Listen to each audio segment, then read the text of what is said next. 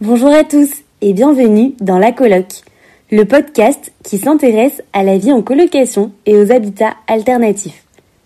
Il vous aide à savoir si la colocation est faite pour vous. Dans ce podcast, on parle vrai, avec des témoignages authentiques, loin des clichés véhiculés par les séries américaines comme Friends ou d'autres séries. Tout est parti de ma propre expérience. Pour être honnête, je n'ai pas vraiment apprécié la vie en colocation. Cette année a été marquée par de nombreux désaccords, surtout autour des tâches ménagères. Et finalement, il y a eu peu de moments partagés entre colocataires. Quelle désillusion La question que je me pose aujourd'hui, c'est est-ce que c'est moi qui n'étais pas faite pour la vie en colocation?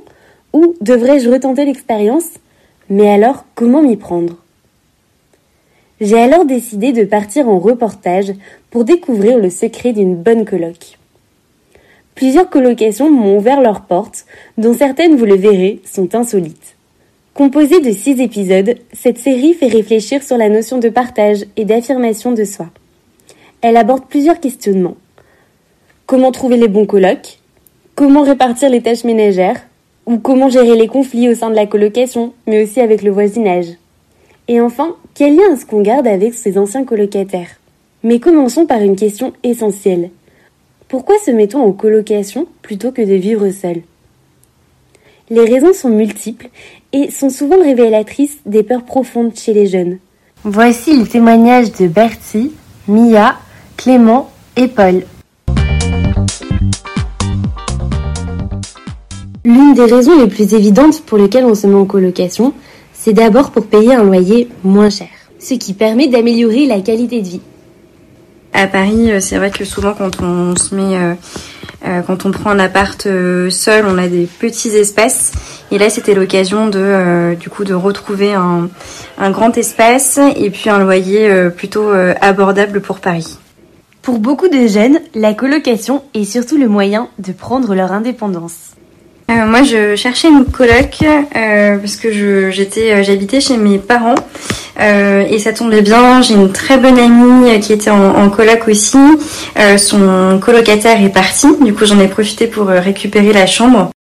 Alors pour moi, ça a commencé assez tôt parce qu'en fait j'étais en internat au lycée et j'ai voulu garder cette autonomie quand je suis allé en prépa. Donc finalement, j'étais en colocation assez rapidement voilà, c'était vraiment cette idée d'avoir de l'autonomie. Et ensuite, ça a continué naturellement euh, de colocation à colocation quand je suis allé en, école euh, de commerce. Et les jeunes recherchent dans la colocation une famille de cœur. Ça fait toujours euh, des occasions pendant, pendant la période là de faire des apéros, de manger ensemble, etc. Et c'est quand même plus sympa. J'ai adoré parce qu'on fait difficilement plus convivial. Les apéros le soir, les petites discussions le soir, euh, regarder un film ensemble, sortir. C'est plus qu'un voisin, un colocataire, c'est un ami.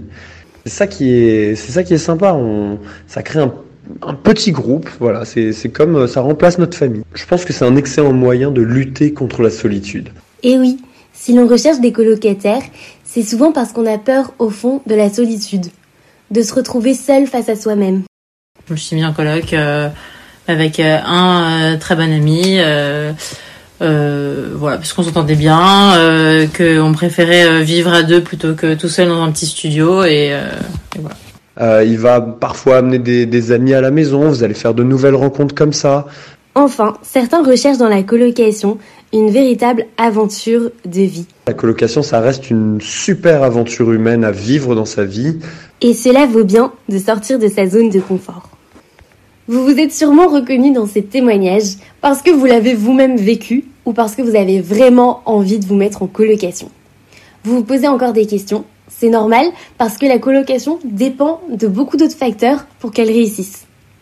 Dans le prochain épisode, on verra comment bien choisir ses colocataires et sa colocation.